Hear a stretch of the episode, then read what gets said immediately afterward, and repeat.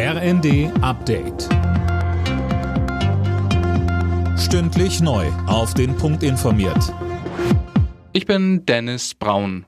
Guten Abend. Die Bundesregierung will nicht nur Bürger entlasten, die mit Gas oder Fernwärme heizen, sondern nun auch Besitzer von Öl- und Pelletheizungen. Die Ampelfraktionen planen rückwirkende Entlastung für das gesamte vergangene Jahr. Der Bund stellt dafür 1,8 Milliarden Euro bereit.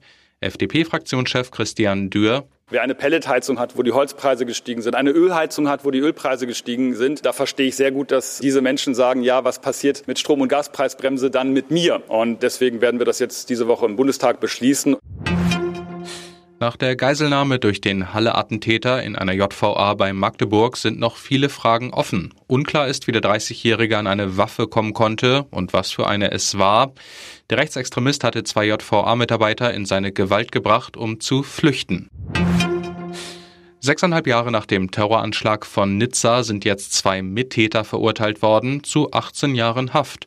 Die beiden waren Freunde des damals von der Polizei erschossenen Täters, mehr von Eileen Schallhorn. Am 14. Juli 2016 war der Mann mit einem LKW in die Menschmenge auf der Uferpromenade von Nizza gerast. 86 Menschen starben.